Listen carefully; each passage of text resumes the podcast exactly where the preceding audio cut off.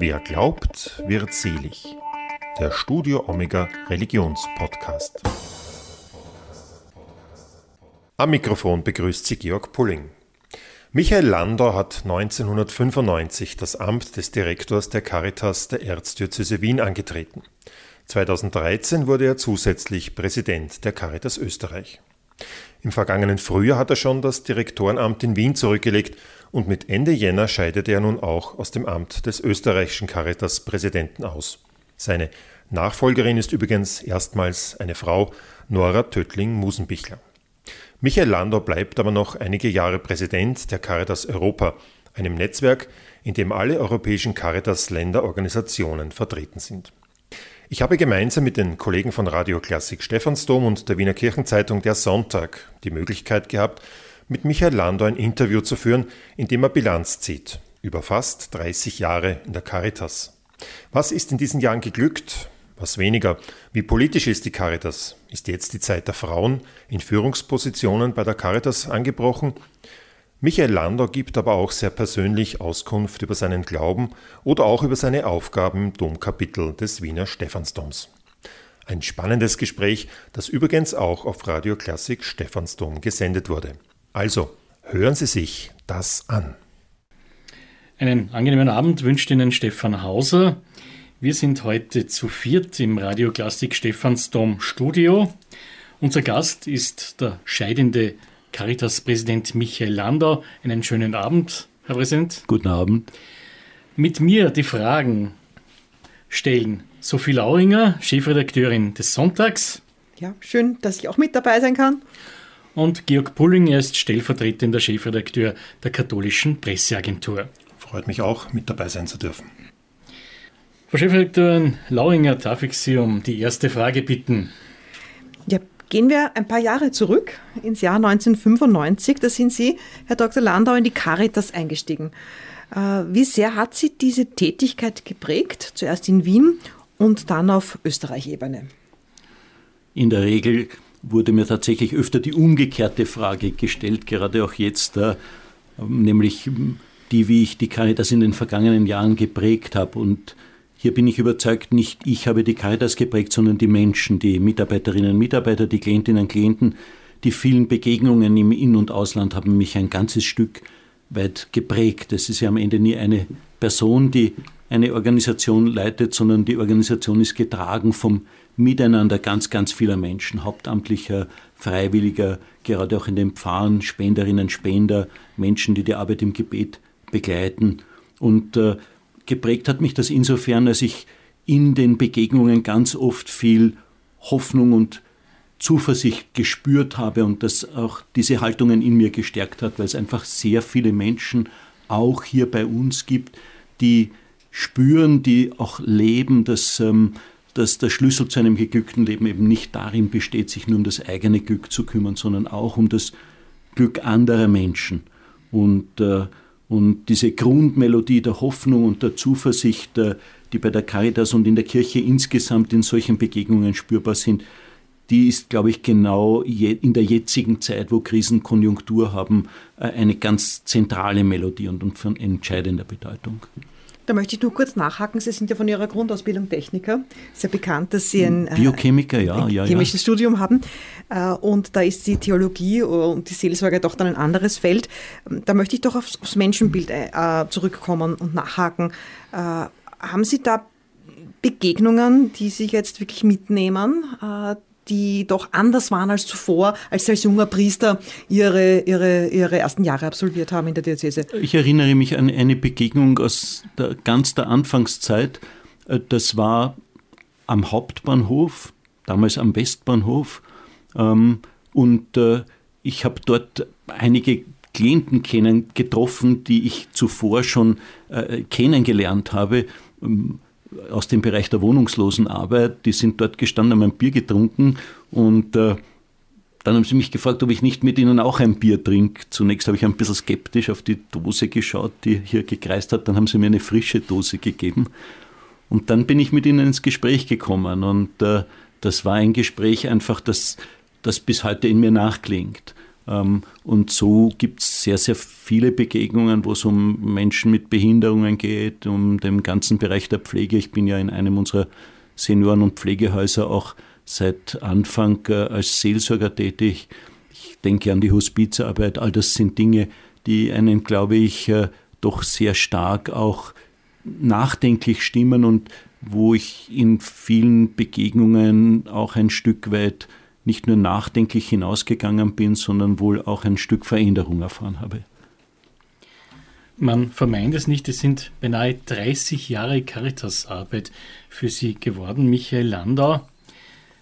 Was ist denn, wenn wir das ansprechen, für Sie eben in dieser Zeit ein Erfolg? Ein Erfolg im Kleinen ist, wenn ein wohnungsloser Mensch einen Schlafsack bekommt, einen Teller heiße Suppe, wenn es möglich ist, äh, Menschen ein Dach über dem Kopf zu geben oder in der Ukraine äh, Menschen zu begleiten in dieser dramatischen Situation oder auch Kinder in Äthiopien vor dem Hungertod zu bewahren. Ich glaube, im größeren Kontext meint Erfolg, wenn es uns gelingt, Menschen zu befähigen, wieder auf den eigenen Beinen zu stehen und das eigene Leben selbstbestimmt und selbstverantwortet zu leben, aber auch ein Stück weit Gesellschaft zum Positiven zu verändern. All das gelingt und ist möglich gemeinsam. Und ähm, gleichzeitig denke ich an etwas, das ich aus der Hospizarbeit mitgenommen habe. Ähm, ich meine, es geht auch ein Stück weit darum, die Frage wachzuhalten, hm, was wirklich zählt. Das heißt, lebe ich heute schon so, wie ich am Ende meiner Tage gelebt haben möchte. Und auch dieses Stück Nachdenklichkeit immer wieder vielleicht bei anderen zu ermutigen. Auch das, glaube ich, ist was, was zur Arbeit gehört. Wo würden Sie denn meinen, ist vielleicht etwas nicht gelungen? Also zunächst ähm, glaube ich, ist es wie bei jeder, bei jeder Arbeit, manche Dinge ähm, setzt man auf, dann funktionieren sie gut, in der Regel haben sie gut funktioniert und bei manchen muss man es einfach im Gehen weiterentwickeln. Das ist wie bei jeder professionellen Arbeit auch. Vielleicht ist bei uns noch eine zweite äh, Dimension, die dazukommt, die dass ich mich im Rückblick auch frage, haben wir immer den richtigen Ton getroffen? Das heißt, ähm, waren wir nicht in manchen, in manchen Auseinandersetzungen ein Stück zu scharf, durchaus auch im Land. Ähm, ich erinnere mich, wo einmal die damalige Innenministerin aus Rück, im Rückblick würde ich sagen, zu Recht ein Stück weit gekränkt reagiert hat, weil sie etwa von den Ländern im Stich gelassen worden ist und wir gesagt haben, sie sollte sich anstrengen. Äh, und, äh, und umgekehrt sind wir vielleicht auch manchmal zu zart gewesen, denke ich mir, wenn ich einfach weiß, dass es darum geht, dass Kinder verhungern, auch heute, benennen wir das so klar und so präzise, wie es notwendig ist, um eine Gesellschaft aufzurütteln. Waren wir da nicht manchmal, hätten wir da nicht manchmal lauter sein müssen?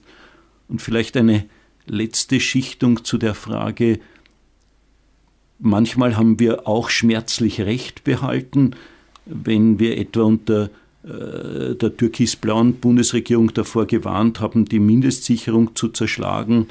Das war ein schwerer Fehler und das hat sich in der Krise der vergangenen Jahre schmerzlich bestätigt. Äh, da hätten wir lieber nicht recht behalten. Sie haben jetzt die Politik bereits angesprochen. Sie haben auch schon von sehr scharfen Auseinandersetzungen gesprochen. Ähm, die Caritas gilt ja so gemeinhin als politische, gesellschaftspolitische Stimme der Kirche zumindest. Wie politisch ist die Caritas? Zunächst, äh, wir sind politisch, aber nicht in dem Sinne, dass wir an der Seite irgendeiner politischen Partei stehen, sondern in, der, in dem Sinne, dass wir an der Seite jener Menschen stehen, für die wir uns Tag für Tag in der praktischen Arbeit einsetzen. Caritas heißt ja Not sehen und handeln und unser Auftrag ist es, Menschen in Not beizustehen, ganz gleich, ob es sich um obdachlose Menschen handelt, um Menschen, die von Armut betroffen sind, ob es sich um einsame Menschen handelt, Alleinerzieherinnen, Alleinerzieher, Arbeitslose, unabhängig von auch vom Glaubensbekenntnis, von der Herkunft, vom sozialen Status. Ähm, ich bin überzeugt, genau an diesen Rändern der Gesellschaft und des Lebens gewinnt auch der Glaube Gestalt. Das heißt, wir, die, und ich meine, die, die, die Rolle auch der Kirche insgesamt ist heute noch viel klarer und wahrscheinlich auch so wichtig wie schon lange nicht mehr. Ich bin überzeugt, wir müssen auch als Kirche Sprachrohr all der ausgegrenzten, vermeintlich überflüssigen und an den Rand gedrängten Menschen sein, vom behinderten Kind bis zum sterbenden Kreis. Sprachrohr nicht zuletzt jener Menschen, die auch unterdrückt und an den Rand gedrängt werden. Das ist nicht immer gemütlich, aber permanente Gemütlichkeit ist auch nicht Gegenstand der biblischen Verheißung. Das heißt, es mag sein, dass diese Botschaft nicht immer gerne gehört wird, aber wenn die Kirche nicht mehr mahnt, wer soll es dann noch tun? Klar ist, unser Auftrag ist unter jeder Bundesregierung der gleiche. Das Evangelium ist kein Parteiprogramm und die Caritas ist von daher weder rot noch schwarz noch grün noch pink noch blau, sondern es geht um die konkrete Hilfe für konkrete Menschen, Not sehen und handeln, aber im Sinne des Zweiten Vatikanischen Konzils auch darum mitzuwirken an einer gerechteren und in dem Sinn zukunftstauglicheren Gesellschaft, wenn es äh, etwa im Dekret über das Laienapostolat Apostolicam Actuositatem Nummer 8 heißt, man darf nicht als Liebesgabe anbieten, was schon aus Gerechtigkeit geschuldet ist. Man muss die Ursachen der Übel bekämpfen und nicht nur die Symptome. Jetzt ist es aber so, dass Sie doch für einige dieser Positionen, die Sie jetzt auch gerade genannt haben, würde durchaus auch die biblische Botschaft da jetzt dazu zählen, als äh, durchaus links im politischen Spektrum kritisiert werden. Ist die Caritas links oder wandert das politische Spektrum noch rechts in den vergangenen Jahren? Ich glaube, dass sich äh, die Kirche nicht an den Sitzordnungen von Parlamenten orientieren kann, sondern am Evangelium. Das tun wir auch als Caritas. Unsere Aufgabe, ich habe es zuvor schon gesagt, ist unter jeder Bundesregierung die gleiche und ich habe äh, von Kardinal König mitgenommen, dass, äh, dass er und auch mit ihm ich mit dem Begriff Äquidistanz nichts anfangen kann, sondern es ist Sache der politischen Parteien, wie sie sich zum Auftrag der Kirche in der Sorge für die Armen positionieren. Die politischen Parteien positionieren sich im Programm, Personen und Praxis. Wie sie das tun, ist ihre eigene Sache. Unsere Arbeit ist mit den Armen und für die Armen äh, im Sinne des Evangeliums einzutreten. Hätte es eigentlich jemals gereizt, ähm, die Politik zu gehen? Hat es Angebote gegeben für einen Sozialminister Landau, der dann vielleicht Caritas-Programme umsetzen hätte können. Wäre das was gewesen für Sie? Also zum einen, ich würde mich schon als politischen Menschen in dem Sinne verstehen, dass ich mich immer schon über Ungerechtigkeiten habe ärgern können. Das ist wahrscheinlich etwas, das mein Bruder und ich von den Eltern mitbekommen haben. Ähm, ich meine, dass Politik auch ein wichtiger Dienst der Nächstenliebe ist. Gleichzeitig ist ganz klar, es Priester geht man nicht in die Politik. Äh, und äh, ich habe viele auch Politikerinnen und Politiker kennen und schätzen gelernt, aber, aber Neidgefühle sind dabei spontan nie heraus aufgekommen, weil ich in der näheren Distanz auch erlebt habe, wie herausfordernd diese Arbeit und wie dieser Beruf ist, wie sehr die unter Beobachtung stehen und wie sehr gerade auch derzeit sozusagen äh, der Ton manchmal einer ist, den man sich eigentlich nicht wünscht im Umgang miteinander. Ich würde das auch aus kirchlicher Sicht sagen, äh, Politik ist ein wichtiger Dienst der Nächstenliebe. Das haben auch die Päpste immer wieder deutlich gemacht, auch der Kardinal hat das immer wieder deutlich gemacht. Ähm, ich würde mir von daher wünschen, dass äh, auch der Umgang, auch der Stil sich ein Stück weit daran orientiert, sowohl was der, den Umgang politisch Verantwortlicher untereinander betrifft, wie auch die Frage manchmal der Berichterstattung, wo man den Eindruck hat, ähm, dass äh, die Kritik vorher da ist, bevor äh, das äh, der, Vorschlag auch schon am Tisch liegt. Ähm, und vielleicht wäre es ganz gut, aber da bin ich nicht, das ist natürlich ein, ein, ein, ein hoher Wunsch in Zeiten des bevorstehenden Wahlkampfs, einfach einmal einander wieder mit mehr Respekt zu begegnen und äh, nicht alles, das von irgendjemandem anderen kommt, äh, gleich deshalb äh, äh zu verwerfen. Aber ähm, wie gesagt, ich bin Priester, nicht Politiker. Ja, jetzt haben einige Ihrer Mitarbeiterinnen und Mitarbeiter weniger Hemmungen gehabt, in die Politik zu gehen. Der bekannteste oder prominenteste ist sicher Ihr früherer Generalsekretär Stefan Wallner, äh, der prominent bei den Grünen gewirkt hat und auch sehr erfolgreich gewirkt hat. Nach seinem Weggang haben die Grünen gleich einmal ihre Mandate im Parlament verloren. Äh, wie erklären Sie sich denn diese Nähe, äh, dass gerade muss schon sagen, wenn man draufschaut, eine Partei einen besonderen Personalaustausch hat mit der Caritas? Den Befund kann ich nicht teilen. Äh, zum einen, weil ich nicht weiß und auch nicht wissen möchte, welche Partei sich unsere 17.000 hauptamtlichen Mitarbeiterinnen und Mitarbeiter und unsere ungefähr 47.000 Ehrenamtlichen hm, verbunden fühlen und zugehörig fühlen und zum anderen, weil ich von, äh, weil ich von Einzelnen ganz bestimmt weiß, dass sie sich auch in anderen Parteien engagieren und äh, dort tätig sind oder waren. Ähm, in den Augen der einen ist die Caritas zu kirchlich und zu konservativ, in den anderen andere sagen, wir sind zu links und solange das so ist, scheint mir, dass wir einiges richtig machen. Ähm, das ist einfach so, dass der Ort zwischen den Stühlen oft nicht der schlechteste ist, um eine Stimme für jene zu sein, die allenfalls nicht gehört würden. Das heißt, ähm, das ist ein Befund, den ich nicht teilen kann äh, und äh, Punkt. Da kommen wir auf die Metaebene. Was muss man eigentlich mitbringen, um bei der Caritas arbeiten zu können?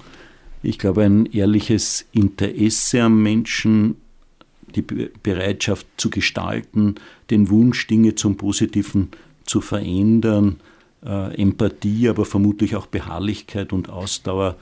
Und es ist eine wunderschöne und erfüllende Arbeit. Auch das habe ich oft und oft in den Gesprächen mit Mitarbeiterinnen und Mitarbeitern gehört. Kommen wir ein wenig auf die kirchliche Ebene zu sprechen im Zusammenhang mit der Caritas.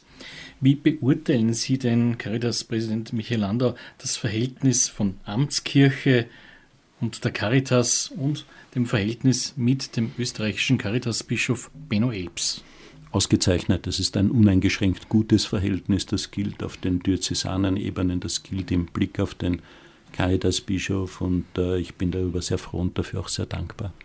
Wenn wir auf die höhere Ebene gehen, zu Papst Franziskus, der setzt ja immer wieder Signale. Sein wohl bedeutendstes Signal oder eines der bedeutendsten Signale setzte er ja schon zu Beginn seiner Amtszeit, wie er die Flüchtlinge auf Lampedusa besuchte oder eben auch einladende Gesten am Petersplatz für obdachlose Menschen setzte. Ist Franziskus ein Caritas-Papst? Ich denke, das beginnt ja schon mit der Namenswahl Franziskus, der Verweis ähm, und auch die allerersten Auftritte jetzt auf der symbolischen Ebene, wo er deutlich gemacht hat, es geht ihm um eine, eine Kirche der Armen, eine Kirche für die Armen, eine arme Kirche für die Armen. Ich denke in den Signalen und Gesten, aber auch in den Predigten, in den äh, Dokumenten in der weltweiten Einführung eines eigenen Welttags der Armen. Äh, in all dem ist Papst Franziskus ein wirklicher Caritas-Papst. Manches ist vielleicht für unsere europäischen Ohren weniger vertraut in der Tonalität. Ich denke, dass wir hier in Europa zum Teil auch ein wenig uns umgewöhnen mussten nach, äh, nach Papst Benedikt. Ähm, aber ich werde etwa äh, das Bild aus einer seiner Predigten für die Caritas Internationalis nicht vergessen, wo der Papst äh, von einem doppelten Tabernakel sprach, dem Tabernakel der Eucharistie und dem Tabernakel der Armen und an diese urkirchliche Überzeugung erinnert hat, dass wir eben dem Herrn auch in den Armen begegnen und dass er uns auch dort nahe ist und äh, dass wir dort auch den Maßstab dafür finden, was vielleicht am Ende zählen wird. Die Caritas wurde ja von ihren Anfängen her bis vor relativ kurzer Zeit eigentlich immer von Priestern geleitet. Vor allem in den Diözesen auf Österreich-Ebene in den letzten Jahren ja nicht mehr so sehr. Aber nichtsdestotrotz, da hat sich doch sehr viel äh, einfach äh, bei der Geschlechterverteilung in der Caritas verändert, in der Verteilung von Priestern und Laien sehr viel verändert. Jetzt gibt es ja kaum noch Geistliche quasi an der Spitze in den äh, einzelnen Diözesen. Ähm, sind Sie da oder waren Sie da schon so ein, eine Art Auslaufmodell? Wie viel Kirche ist noch in der Caritas? Amtskirche? Wenn man den Begriff Amtskirche verwenden mag, über den wir jetzt gesondert diskutieren könnten, dann würde ich immer noch sagen, jede Menge. Ähm, äh, aber von der Überzeugung getragen, dass es aufruht auf so etwas wie einem gemeinsamen Priestertum aller Getauften. Und dass dieser Auftrag aus dem Evangelium heraus äh, auch für die Armen da zu sein einer ist, der allen gilt, dem sich Priester und Diakone so wenig entschlagen können wie Frauen und Männer, die versuchen, nach dem Evangelium zu leben. Das heißt, je älter ich werde, umso sicherer bin ich mir, dass Glaube und Leben zusammengehören, dass der Glaube nicht zuerst Theorie ist, sondern Beziehung und befreiende Praxis. Äh, der Glaube wird heute und hier konkret oder er wird es gar nicht. Und äh, er wird konkret nicht zuerst in Theorien, sondern im konkreten Tun. Er gewinnt Gestalt an den Rändern des Lebens und an den Rändern der Gesellschaft, nicht zuletzt als Erinnerung daran, dass es am Ende vor allem darum gehen wird, ob wir aufeinander geachtet haben, ob wir füreinander da gewesen sind, ob wir so gut wir es konnten versucht haben, als Menschen zu leben. Also diese Kurzfassung Liebe, die zur Tat wird, äh, das meine ich, ist etwas, das, äh, das alle trifft und äh, das, das in diesem Sinn ist und bleibt die Caritas Hilfsorganisation der katholischen Kirche, unabhängig von der Frage, ob vorne dran gerade ein Mann oder eine Frau, ein Priester oder ein Laie steht. Jetzt sind es aber sehr viele Frauen inzwischen. Ihre Nachfolgerin als Präsidentin ist auch eine Frau. Ähm, in einigen Diözesen gibt es auch Caritas-Direktorinnen. Ist es besser, schlechter oder Sie haben jetzt auch schon sehr viel Erfahrung mit Frauen in der Caritas. Auch Ihre Generalsekretärin ist seit einigen Jahren eine Frau. Wie, wie geht es Ihnen da? Wie ging es Ihnen da damit? Als ich angefangen habe vor ein bisschen über 28 Jahren, hat es neun Direktoren zwei Generalsekretäre und nur Männer gegeben. Heute sind wir immerhin bei einem Drittel Direktorinnen und äh, haben meine Generalsekretärin und äh, jetzt eine Präsidentin. Zum einen ganz praktisch, ich habe in der täglichen Arbeit gelernt, dass gemischte Teams bessere Arbeit leisten. Äh, und zum anderen sage ich ganz nüchtern, ja, es sind heute viele Frauen auch in Verantwortung und das ist höchste Zeit. Die Caritas war schon lange eine weibliche Organisation auf den unterschiedlichsten Ebenen und in den unterschiedlichsten Bereichen. Das ist nun ein ganzes Stück weit sichtbar geworden, dem ist jetzt auch sichtbar mehr Rechnung getragen und das halte ich für wichtig. Das ist ein wichtiges Signal nach innen und außen. Sie haben heute ein Roundtable-Gespräch mit dem scheidenden Caritas-Präsidenten Michael Landau. Die Fragen stellen mit mir Georg Bulling von der Katholischen Presseagentur und Sophie Lauringer vom Sonntag der Zeitung der Erzdiözese Wien. Sophie Lauringer. Was vielleicht nicht so bekannt ist, Sie sind auch beim Orden der Grabesritter der hat ein, dieser Orden hat ein spezielles Charisma für die Menschen und für die Hilfe im Heiligen Land. Äh, da ist es ja gerade aktuell äh, eine sehr schreckliche Situation. Äh, kann die Caritas im aktuellen Gaza-Konflikt helfen? Vielleicht etwas Grundsätzliches vorab. Uns als Caritas ist es unsere dringlichste Aufgabe, einfach rasch, professionell und unbürokratisch für Menschen da zu sein, und zwar für alle Menschen, unabhängig vom Religionsbekenntnis, unabhängig von der Herkunft auch ganz gleich, ob es sich um Moslems, um Christen, um Juden oder auch um Menschen handelt, die sich als nicht religiös verstehen. Ähm, ganz gleich, ob in Israel selbst, im Gazastreifen, im Westjordanland. Und ja, wir, wir sind hier über das Caritas-Netzwerk präsent, wo es um die Hilfe für Zivil Zivilisten und für Zivilbevölkerung geht. Äh, ich hatte im Vorjahr selbst die Gelegenheit, mir ein Bild von der Caritas Jerusalem und ihrer Arbeit zu machen. Die Caritas ist hier gut aufgestellt. Sie hat, das muss man tragischerweise auch erwähnen, wie andere auch Verluste von Menschenleben zu beklagen. Es sind auch Caritas-Mitarbeiterinnen und Mitarbeiter in diesem Konflikt zu Tode gekommen. Aber die Caritas ist vor Ort, sie hilft nach Kräften und sie ist bereit, mehr zu tun. Ich denke, dass, äh, dass wir wie alle anderen darauf hoffen, dass diese Hilfe ähnlich auch wirklich die Menschen erreichen kann und dass die, die helfen, aber auch die, die Hilfe erhalten, nicht um ihr Leben bangen müssen.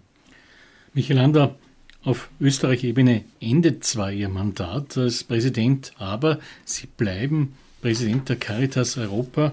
Und weil wir hier schon auf der internationalen Ebene sind, wo sehen Sie denn die drängendsten Fragen im Zusammenhang mit Europa und der Caritas? Also zuallererst, ähm, ich bin überzeugt, wir brauchen im Blick nach vorne mehr und nicht weniger Europa und auch mehr Caritas in Europa. Ähm, wenn man sich die Situation anschaut, dann ist klar, wir stehen vor enormen Herausforderungen durch die Klimakrise, vor demografischen Herausforderungen, vor den Herausforderungen der Digitalisierung, äh, der Kampf gegen Armut, gegen Hunger. All das sind Themen, die äh, gemeinsam geführt werden, wo es nicht Einzellösungen und Einzelwege geben wird, auch dort, wo es um die Frage der Migration geht. Und ähm, das wird durchaus konkret und hat auch Auswirkungen, wenn Österreich etwa ähnlich den nationalen Aktionsplan gegen Kinderarmut vorgelegt hat, äh, wie unser Land äh, äh, auch die europäische Kindergarantie umsetzen möchte, dann ist das ein Thema, an dem wir bleiben müssen. Oder ich sehe auch, dass in Österreich und in anderen Ländern neue Nöte sichtbar werden, etwa die stille Not der Einsamkeit. Auch das ist ein Thema, wo alle Länder gefordert sind und voneinander lernen können. Ich meine, vieles wird gemeinsame Lösungen brauchen und die Möglichkeit voneinander zu lernen, das ist äh, etwas, das äh, die Caritas Europa auszeichnet als lernendes Netzwerk, das ich aber auch als Chance insgesamt von einem verstärkten europäischen Miteinander sehe. Sie sind nicht nur künftig Caritas Europa Präsident, Grabesritter bleiben Sie natürlich auch. Ich bin schon Caritas Europa Präsident, aber das bleibe ich weiterhin.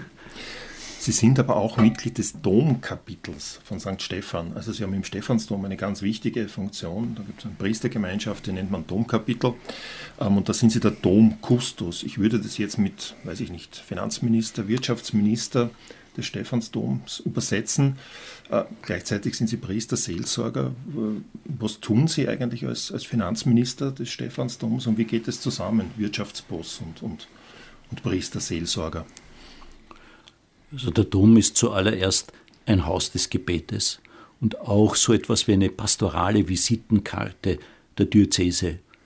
Die Sorge für den Gottesdienst ist daher auch die erste Priorität des Domkapitels. Ich bin selbst seit 2008 Mitglied des Domkapitels und äh, seit etwa einem Jahr bin ich Kustos, also der für die Verwaltung sozusagen äh, des Domes zuständige innerhalb des Domkapitels. Wir sind eine Gemeinschaft und wir verantworten und äh, diskutieren diese Dinge und entscheiden sie auch gemeinsam. Aber, aber es gibt natürlich auch sinnvollerweise eine gewisse Rollenteilung. Ähm, dazu gehört auch eine gute finanzielle Verwaltung ähm, und äh, das verbindet auch den Dom und die Caritas.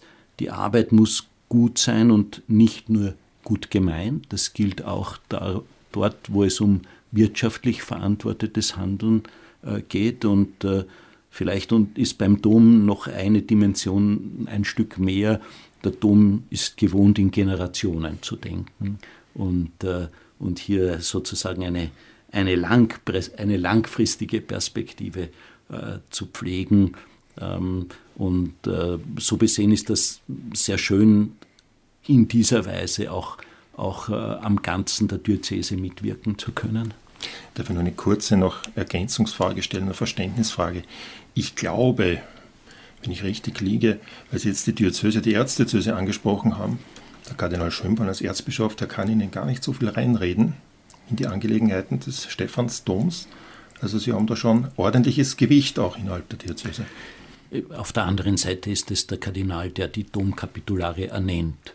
Also sozusagen, das ist schon balanciert, aber Tatsache ist auch, dass ähm, das Domkapitel ein Beratungsorgan für den Bischof ist. Für bestimmte Fragen muss er sogar das Domkapitel anhören, bevor er Entscheidungen trifft. Er trifft sie dann selbst, aber er muss sich unsere Meinung dazu anhören. Und, äh, und so besehen sind wir auch ein Organ, das berät und unterstützt und von daher eine, eine gewisse Selbstständigkeit hat, äh, auch weil das Domkapitel ein Stück älter ist als die Diözese. Das Domkapitel ist 1365 entstanden unter Rudolf dem Stifter und, äh, und steht sozusagen in, dieser, in diesem langen, weiten Atem der Kirche. Das ist, glaube ich, manchmal auch etwas, etwas Schönes. Wir müssen die Dinge nicht in der, in der Alltagsaufgeregtheit zum Beispiel der Politik sehen, sondern wir, wir können es in, in einer anderen Dimension betrachten. Ich habe, ich habe bei mehreren Domführungen, die ich schon besuchen durfte, gelernt, dass der Dom ja sich selbst gehört. Und er ist ja der Dom der Bürgerinnen und Bürger und das war immer schon so. Das, was vielleicht den Stephansdom besonders auszeichnet, ist, er steht im Herzen der Stadt und im Herzen des Landes, aber er ist auch im Herzen ganz vieler Menschen dieser Stadt und dieses Landes und wohl weit über die Grenzen Österreichs hinaus. Das heißt, äh, das berührt mich auch immer wieder, wenn ich zurückkomme. Ich bin doch viel unterwegs. Viele andere Kirchen sind ein Stück weit, große Domkirchen international haben so ein bisschen einen musealen Charakter. Der Stephansdom ist von der Früh bis 22 Uhr am Abend durchgängig offen. Durchgängig sind viele, viele Menschen, auch viele Beterinnen und Beter im Dom. Äh, und, äh, und das ist schon etwas Besonderes, dass er in der Weise verankert ist. Rechtlich gehört sich der Dom selbst, rechtlich wird der Dom durch das Domkapitel vertreten, sozusagen die, die juristische Person Stephansdom wird durch das Kapitel vertreten und innerhalb des Kapitels gibt es eben eine gewisse Aufgabenteilung.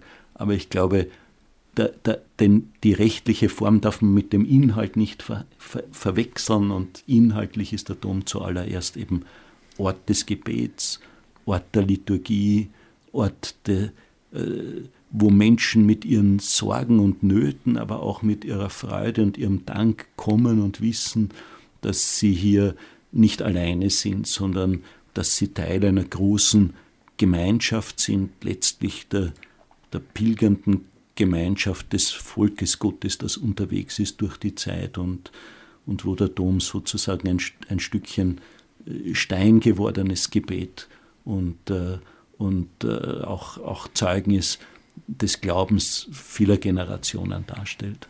Darf ich eine rein hypothetische, eine theoretische, allgemeine Frage anschließen? Würden Sie dem zustimmen, dass das durchaus sehr verantwortungsvolle Amt eines Domkapitulars eine gute Schule wäre für das Amt des Erzbischofs von Wien?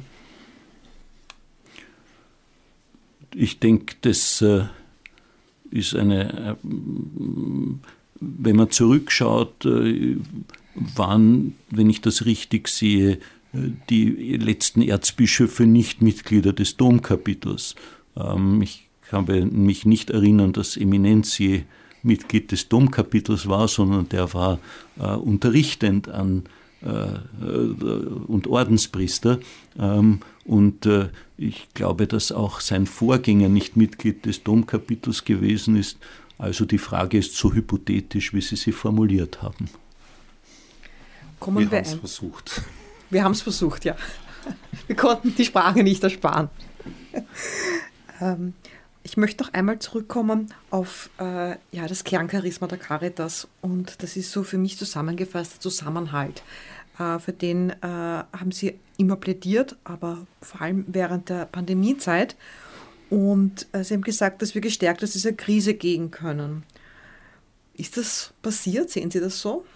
Sind wir aus der Krise schon draußen? Also, was ich äh, erlebe, ist durchaus ein starker Zusammenhalt. Äh, unser Land, Österreich, hat einen, einen hohen Grundwasserspiegel der Solidarität und Nächstenliebe.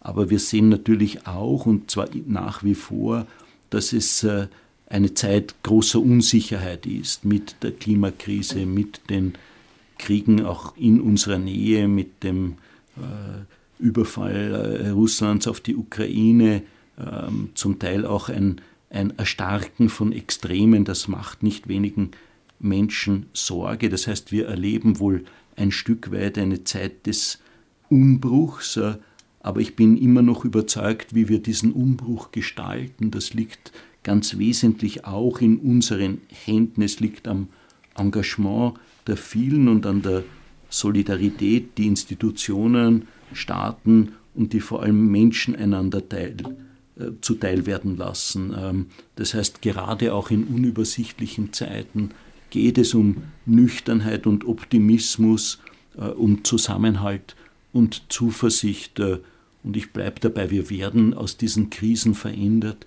hervorgehen, aber ob zum Guten oder zum Schlechten, das liegt ein ganzes Stück weit auch an uns und, äh, und äh, hier kommt es auf jede und jeden Einzelnen an. Noch eine persönliche Frage, Michael Landau. Sie haben in diesen beinahe 30 Jahren Tätigkeit für die Caritas viel Not, Armut, Elend gesehen, aber natürlich auch Hoffnung durch diese Tätigkeit, durch die Mitarbeiterinnen und Mitarbeiter. Abgesehen von dem sind sie auch Mensch und auch, haben auch Anrecht einmal auf private Zeit. Was sind denn für Ihnen schöne Seiten des Lebens? Ich denke mir, ich habe eine wunderschöne Arbeit. Ich habe durch diese Arbeit sehr viele, sehr spannende Menschen kennenlernen dürfen. Ich erlebe jeden Tag Neues und äh, das ist was sehr Besonderes. Ich bin glücklich, dass ich liebe Freunde, Freundinnen und Freunde habe, mit meinem Bruder eine gute Beziehung. All das sind Dinge, die nicht ausgemacht sind. Und ich glaube, äh, das immer wieder zu sehen und zu sehen, an wie vielen Stellen man sich als Mensch einfach beschenkt erfahren darf, das macht mich im Grunde sehr, sehr dankbar. Dann sagen wir Danke, Michael Lander, dass Sie für unser Gespräch zur Verfügung gestanden sind. Die Fragen an den scheidenden Caritas-Präsidenten von Österreich stellten Georg Pulling von der Katholischen Presseagentur Sophie Lauringer vom Sonntag der Zeitung der Erzdiözese Wien und Stefan Hauser von Radio Klassik Stephansdom wünscht Ihnen noch einen schönen Abend.